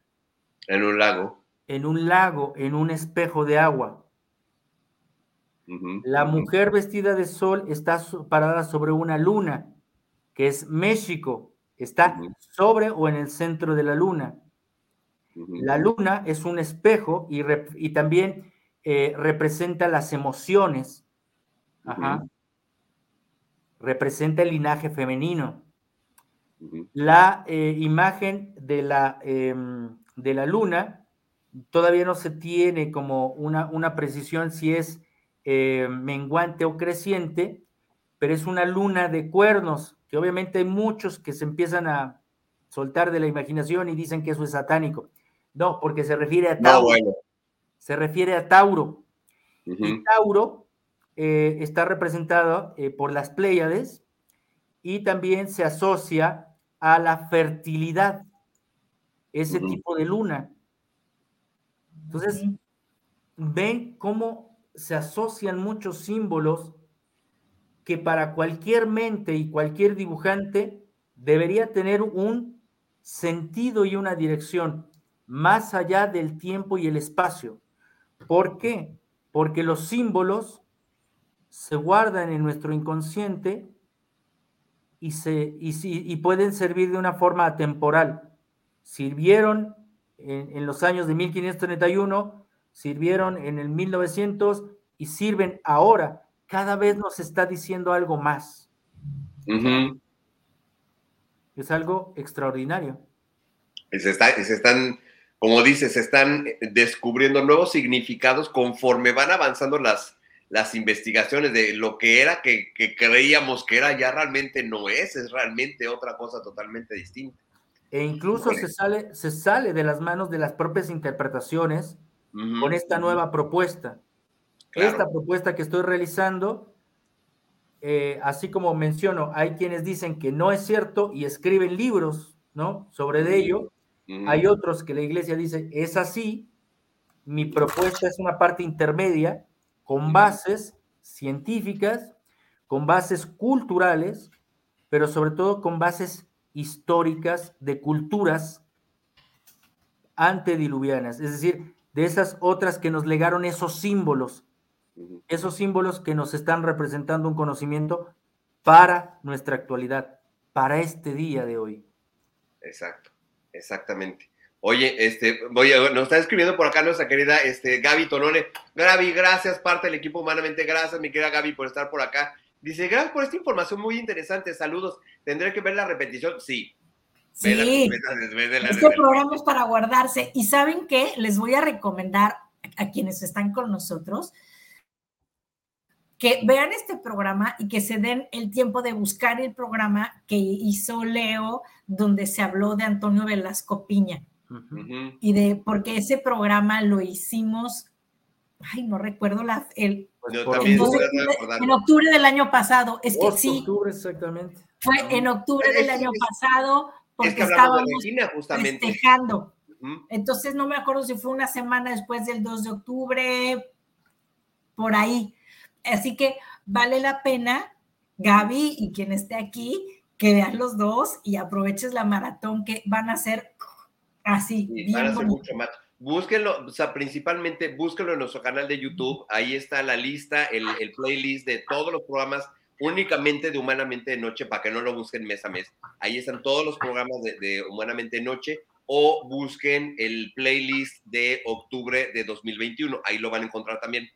En cualquiera de las dos playlists, ahí lo van a encontrar el programa. De octubre del, del año pasado porque me acuerdo justamente que hablamos de Regina, justamente, y ahí entró precisamente la parte de este don Antonio este, Velasco Piña.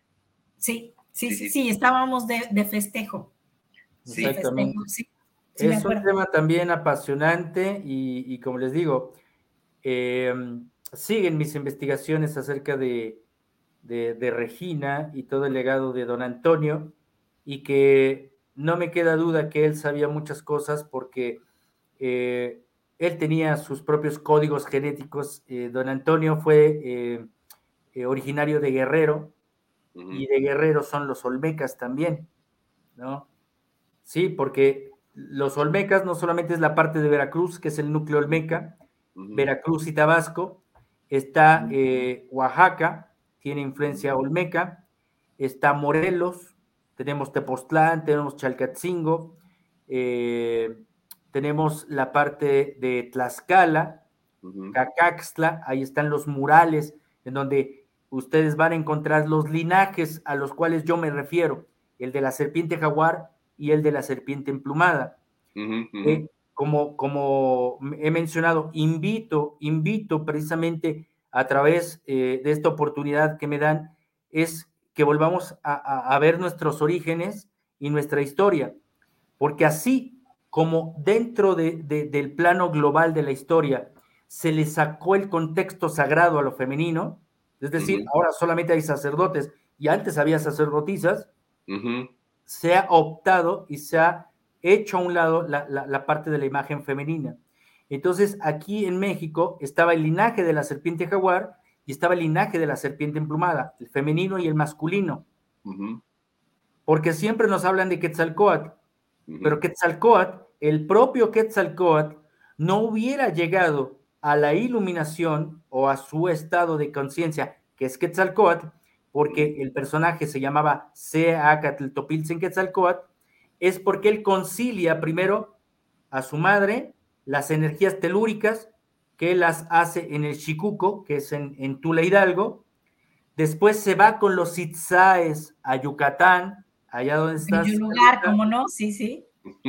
Ahí está con los Itzaes y concilia a su padre y recibe las energías del cosmos allí precisamente en el templo de Cuculcán, por eso es la serpiente que desciende, porque es la que fertiliza, la que se incorpora, y después viaja a Itzamá, también allá en Yucatán, y integra al Hijo, es decir, se convierte en divinidad.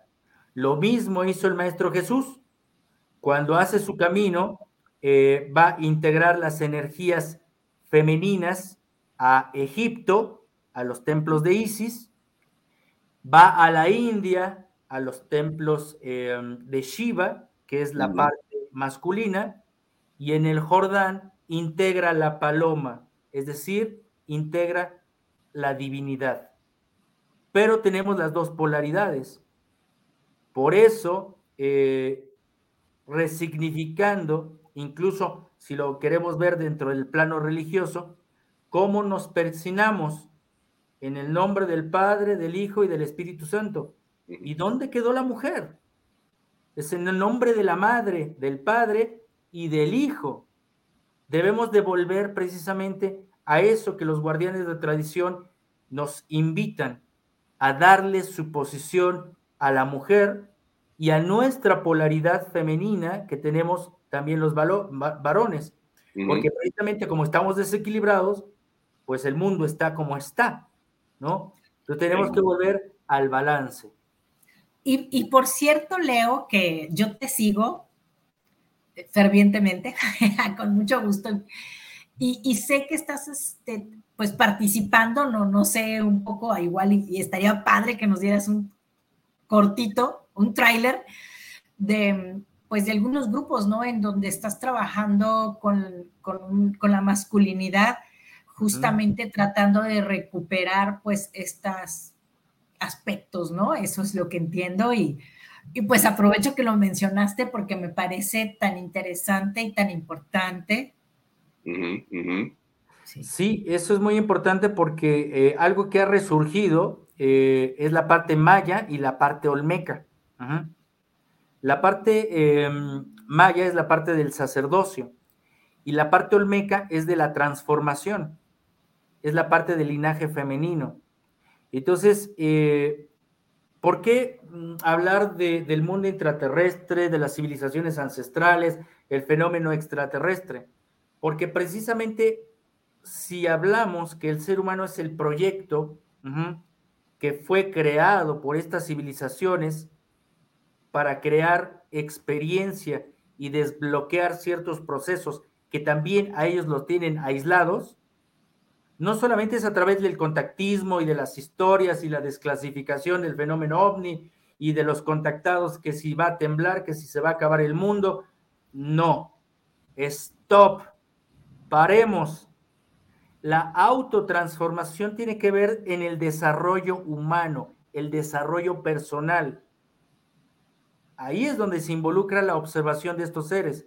Entonces, cuando hablamos eh, de, estos temas que también eh, me estoy involucrando, eh, es sanar nuestro aspecto femenino, mujeres y hombres, y sanar nuestro aspecto masculino, los hombres, y también las mujeres, porque debemos de entrar en ese balance, porque estamos muy cargados hacia el patriarcado, pero también está el feminismo, que hemos visto cosas muy difíciles de comprender en estos tiempos.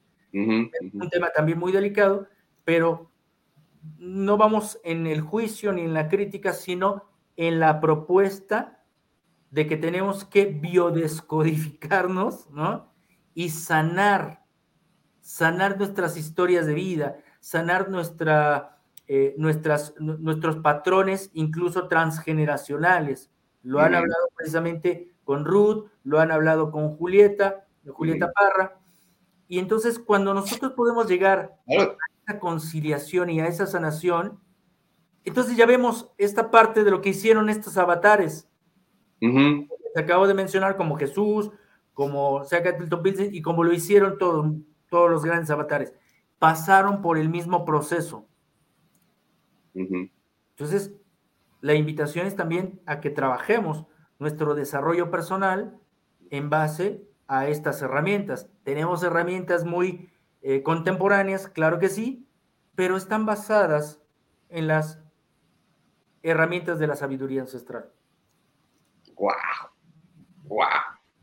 Oye, y regresando ahí, un, poquito a lo de la. la, eh, ay, ¿cómo se llama? se me fue el nombre.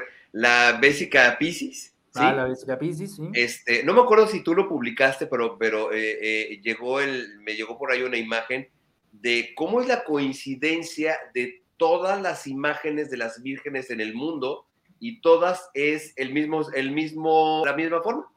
O sea, la misma forma eh, romboide, por decirlo de alguna manera, pero es exactamente el cómo caer el manto en todas las, las vírgenes y hace como esta parte y después se recoge, ¿no? Entonces termina siendo pues, precisamente la, la, el símbolo este, romboide en todas las imágenes de todas las vírgenes del mundo. No, lo estuve buscando, pero no lo encontré. Pero, pero, es, el aspecto femenino. Recordemos, y eso hay que puntualizarlo, es el aspecto femenino. Es la parte espiritual de esas entidades, pero son femeninas. Por eso, para mí fue tan importante esta vivencia que, que tuve en estos últimos días, cuando vino eh, Kempo Sultrin eh, Tenzin Rinpoche, de que nos hizo esta explicación. Ese es el aspecto femenino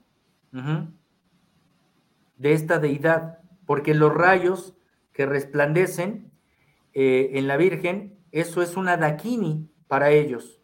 Y hay otra imagen que por ahí igual y con ello eh, gustan o podemos seguir o podemos cerrar, es una imagen de Nicola Roerich, la madre del mundo. Ah, Nicola Roerich fue un eh, artista plástico, un arqueólogo, un gran investigador del misticismo ruso, eh, que tuvo estos viajes a Siberia, que tuvo esos viajes a Mongolia, eh, tuvo avistamientos de ovnis cuando no se hablaba de ovnis, tuvo contacto con la Hermandad Blanca, pero él dibujó decenas, cientos de lienzos de esos lugares sagrados de la mítica Shambhala.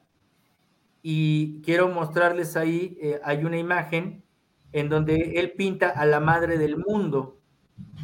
Es una eh, mujer que, está está a, sus pies como agua y está obviamente la Virgen de Ah, ya, ya sé cuál, ya sé cuál. Espérame, espérame. Entonces, ustedes van a ver algo extraordinario. ¿no? Porque sin tener esa imagen eh, de los años 30, ¿no? los rusos tienen otra religión, ¿no? O sea, ¿por qué de alguna forma hay una visión cultural con los mismos símbolos, los mismos patrones? Aquí tienen la, imagen de, de Nicolás Rorich, la madre del mundo, en donde si la podemos ampliar sería maravilloso,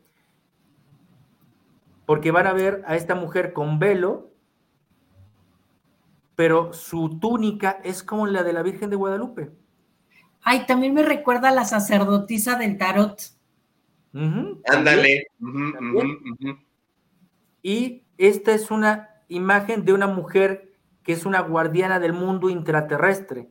Volvemos a las cuevas y la madre del mundo es, también vemos que es de tez morena, es una virgen negra, es una virgen morena. Colorzazo, que no se diga. Oye, eh, inclusive ahorita, ahorita viendo el detalle del, manto, se ve como animales, como plantas, como varias cosas, y eh, eh, el de la Virgen de Guadalupe, el, no el manto, porque el manto se supone que tiene como las constelaciones, más bien como la túnica rosa. La túnica rosa. De son las flores. Exactamente, que es como, sería como la parte topográfica, podríamos decirlo. ¿Es correcto? ¿No? Pero es una imagen que también nos refleja la similitud precisamente de otra eh, deidad eh, que, también se habla dentro del mundo intraterrestre. Eh, cuando tuve la oportunidad de, ir de exploración a, Guanajuato, un lugar que es intraterrestre, que es el Chicomostoc, el Cerro del Culiacán, que está en Victoria de Cortázar, el guardián, que era don Uriel Almanza, que ya eh, se, nos adelantó. Él tuvo la oportunidad de entrar a estas cuevas y conocer a los guardianes de ese inframundo, de este mundo intraterrestre. Y decía que existen siete cuevas. De esas siete cuevas hay siete guardianes. Seis, seis son hombres y una es mujer. Y cuando la describió, estaba describiendo el cuadro de Nicolás Roerich. Don Uriel era una persona de este pueblo originario de, Victoria de Cortázar, era un maestro rural de música, no era un investigador.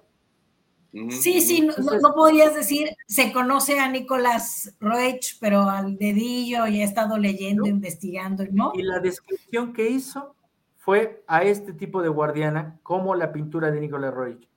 Cuando nos lo contó, a mí me quedó la sangre helada porque dije, es igual. Claro. No, no, puede ser casualidad de que, de que sea tanta la similitud. Eh, híjole, mira, hasta, hasta se me hasta se me, dio escalofríos también. Es porque tenemos un origen en común y hay un plan en común. Hay un plan cósmico, hay un plan divino, hay un plan orquestado por un propósito que se llama el proyecto humano. Que ya nos meteríamos a, en un tema también bastante denso, porque este, sí, hablaremos, yo creo que este, yo, bueno, ahora, ahora para enero lo, lo, programaremos. Porque febrero, febrero, vamos, vamos a, descansar y eso es importante también que lo, lo platiquemos, ¿no? Porque vamos a, ¿Es así? Ah, es cierto, es cierto, yo estoy diciendo en enero, no, este, y esto es así, eh, el, todo el mes de enero vamos a estar haciendo varios, varios cambiecillos y varias cosas interesantes para el programa Humanamente Noche. Entonces vamos a regresar hasta el primer jueves de febrero. Entonces todo, todo en enero no va a haber programas de Humanamente Noche, siempre nos van a ver este programa habitual a la mañana, pero Humanamente Noche va a descansar enero, precisamente porque vamos a empezar a hacer algunas, algunas otras cosillas interesantes para todos Vamos a, vamos a abrir el programa cantando y nada, no es cierto. Y pueden ver las repeticiones en todo este mes.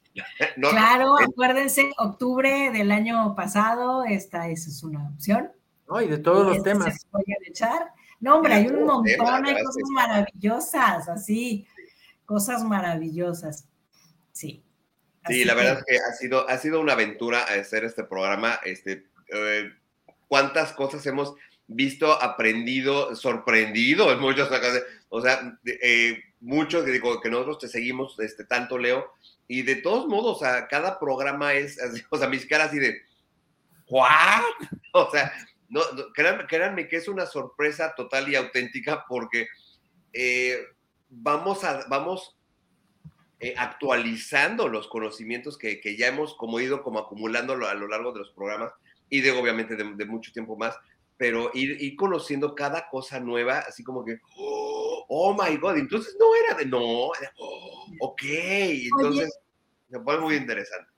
A mí también me gustaría, ahí, ahí lo dejo este, en, en fila para ver si algún día se puede hablar de esto más allá de todas las investigaciones y de todo esto que a mí me encanta, quizás, Leo, que pudieras hablar de cómo integrar en la realidad, en el yo, en el día a día, esta parte femenina y esta parte masculina y un poco el trabajo que se ha estado haciendo, porque está lindo y está muy interesante, pero cuando tú te levantas en la mañana y tienes que correr a la oficina y te lleva el día a día, pues se queden qué bonito estuvo el programa ayer y qué interesante tema, y se acabó y quizás pues todo esto poder decir, pues ya lo platicamos, pero vamos a echarnos una platicada en la que tú te vas a, quedar con algo, a lo mejor que o te va a ser más claro o te va a ayudar para que en el día a día hagas, mira, a veces un cambiecito así nos cambia completamente la perspectiva. Entonces,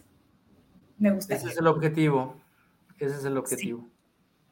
Sí, me gustaría que así que lo planeáramos con tal, este, tenemos un año por estrenar y lo vamos a usar re bien.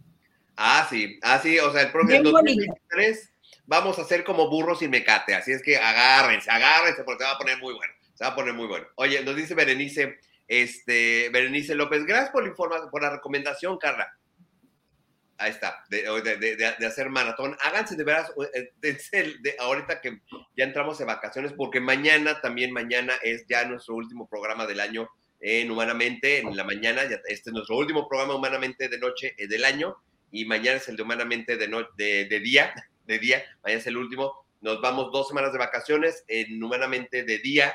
Este, regresaremos, bueno, nos vamos mañana, acompáñenos porque va a estar todo el equipo humanamente. Leo, invitado, si tienes chancecito de estar, te mandamos la liga también para que ahí, sale a la pachanga con nosotros. Y eh, regresaremos a transmitir hasta el lunes 9 de enero. Es ahí sí, el lunes 9 de enero regresamos. Y no sé qué, no sé qué, qué, cuál es el primer lunes de, el primer lunes, el primer jueves de febrero, pero eh, el primer jueves de febrero regresaremos ya de nuevo con Humanamente de Noche para todos ustedes. 2 de febrero. 2 de febrero. Tamales, tamales y. Ahí está. El, invitado que le toque el, ese primer programa, pues le tocan los tamales. Se los tamales. Ahí está. Genial, genial, genial. Y vamos por los, los últimos cinco programas para llegar a los primeros 100 programas. O sea, parece, parece mentira, pero ya vamos para 100 programas. Digo, oh my God, oh my God, estoy sorprendido gratamente de, tener pues, llegado. Si todo es así, a ver, el programa número 96 sería 2, 97, 9 de febrero, 98, 16 de febrero, 99, 23 de febrero y 2 de marzo sería el programa número 100. El 2 de marzo, perfecto, muy bien. No se celebra nada el 2 de marzo, me suena así como, como fecha, así como, ¿no? Pues 100 programas de Humanamente.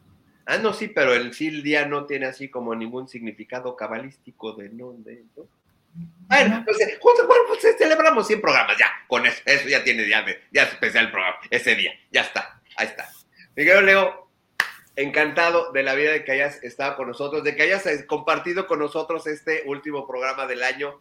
Te mandamos eh, un abrazo enorme, enorme, enorme, enorme, enorme. Prometí que el, aquella siguiente expedición ya está en pláticas, ya estamos eh, platicando. No se los voy a spoilear todavía, amigos, porque queremos, aparte queremos que vengan con nosotros, o sea, no nada más es de, ahí se los vamos a platicar, no, queremos, o sea, queremos retomar ahora ya que se puede en 2023 con el favor de Dios, del universo, de Shiva, de Buda y de todos los demás, eh, que participen con nosotros y vayan, se vayan con nosotros de expedición. Así es que no se los voy a expolear mucho, quiero dejarlos con emoción, pero este, se está armando y algo, algo bien, bien bonito, bien interesante y que queremos que experimenten junto con todos nosotros, con, con el equipo humanamente, obviamente con mi, mi, estimadísimo Leo, eh, y O sea, y que Indiana Jones se quede chiquito. Sí, sí, sí, sí.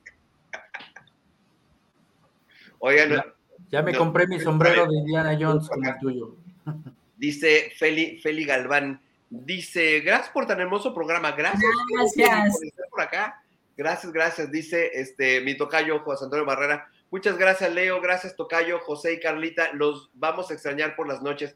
Gracias a ustedes. He abierto mucho mi mente con tantos temas y aquí lo padre es cómo todo se relaciona con todo. Eso es maravilloso, maravilloso, maravilloso. Todo. De verdad. Hemos ido haciendo esta recopilación de datos y todo está relacionado con absolutamente todo. Entonces, así como de, ok, se pone, se pone sabrosito, se pone sabrosito siempre, siempre este asunto. Pues, Leo, ¿dónde te pueden encontrar para toda la gente que quiera seguirte, para toda la gente que quiera conocer más de tus investigaciones, dónde te pueden este, encontrar? Pues en las redes sociales, que es Facebook, Instagram y YouTube, que es el proyecto de Enigmas 360 grados, así como lo ven. Ahí está. Enigmas 360 grados. Eh, y ustedes pueden encontrar ahí todo lo que son los artículos, noticias, eh, las nuevas noticias, los nuevos contenidos de, las conferencias que, estoy realizando y que vendrán, vendrán nuevos títulos precisamente para el próximo año, 2023. Augura muchos cambios también para mi vida, para mi propio trabajo de difusión y obviamente eh, concretar, concretar por fin ya la aparición de este libro, que son ya 15 años de investigación y todavía hay material para unos tres libros, pero me importa eh, que salga precisamente este, este primer libro este y, que todo salga bien para todos. Desearles lo mejor, Carlita, José Antonio. Eh, Gracias. mejor para todo el público de Humanamente. Desearles eh, vida, prosperidad, salud y sobre todo mucho amor, mucho amor para todas sus familias, sobre todo para que eh, pues el próximo año nos encuentre con más, más ganas, más ganas de seguir aprendiendo y sobre todo, como bien decía Carlita, que podamos aplicarlo a nuestra vida cotidiana y que los años que vengan seamos mejores seres humanos. Así es que feliz Navidad y feliz Año Nuevo. Muchísimas gracias a todo el público de Humanamente y obviamente a ustedes. También, muchísimas gracias. Gracias, a ti, gracias a ti, mi querido Leo. Este, dice, dice Feli Galván, dice este, éxito Leo, dice Feli Galván. Oye, nuestra foto con Leo, ¿no? Hacemos foto, foto con Leo, sí. Este, a ver, déjenme, déjenme, le pongo acá. Déjenme, me cambio. Eh, a ver, déjenme acá. Así, déjenme cambiar el encuadre. Déjenme, yo me cambio para acá. Este, Leo del otro lado y este, Carlita te va a tocar el medio. Este, vamos a poner a prueba tu lateralidad, mi querido este, Leo. A ver, para hacer así como si fuera este, este, chocando así las palmas. Ahí está, ahí está. Ok, ok. Espérame. Espérenme, listos, casi, casi, casi. Ahí está. Ah, ahí está. Una, dos y. Listo, ahí está, ahí está. Oye, llevamos este 90 programas intentando. Que cuadre. La lateralidad no nos deja. Ahí está, ahí está, así. así. Muchas gracias. Como el otro día con Lourdes Botello así queriendo, queriendo picarle así este, con el dedo. No, no, no nos ponías. Pero bueno, gracias, gracias este, a todos por acompañarnos. Mi estimado Leo, abrazote, abrazote grande para ti, para todos los tuyos, para toda tu familia. Que la pasen muy, muy bien, excelente. Eh, feliz Navidad, que tengas igualmente un gran, gran año nuevo. 2023 cabalísticamente es número 7, así es que ya veremos, ya veremos, porque ya eh, vienen muchas cosas desde enero, entonces muchas cosas buenas, gracias a Dios, y pues que así, así sea y que así nos encuentre a todos este, este 2023 con mucha, mucha prosperidad, mucha abundancia, mucho amor, como bien dices, y pues nos veremos, nos veremos prontito. Nos vemos pronto. Listo. Ya, Carlita, besos, besos. Veo. A, ti, a ti te veo mañana. Ah, no, sí. Ah, no, sí. Ah, no. ¿O sí? No sé, porque yo viajo mañana justo a la hora del programa y yo ya bajando del avión, pues voy a intentar así, recogiendo maletas, decir, ay, aunque sea desde el... Aunque sea este, corriendo para alcanzar el avión, pero sí, conéctate. Pero bueno, Ahí nos vemos, nos veremos mañana. Amigos, nos vemos, mil gracias, nos vemos mañana, ya saben, 11 de la mañana, tiempo del centro, 9 de la mañana, tiempo de California. ¿En dónde? aquí en, Humanamente. Cuídense mucho. Bye, bye, bye.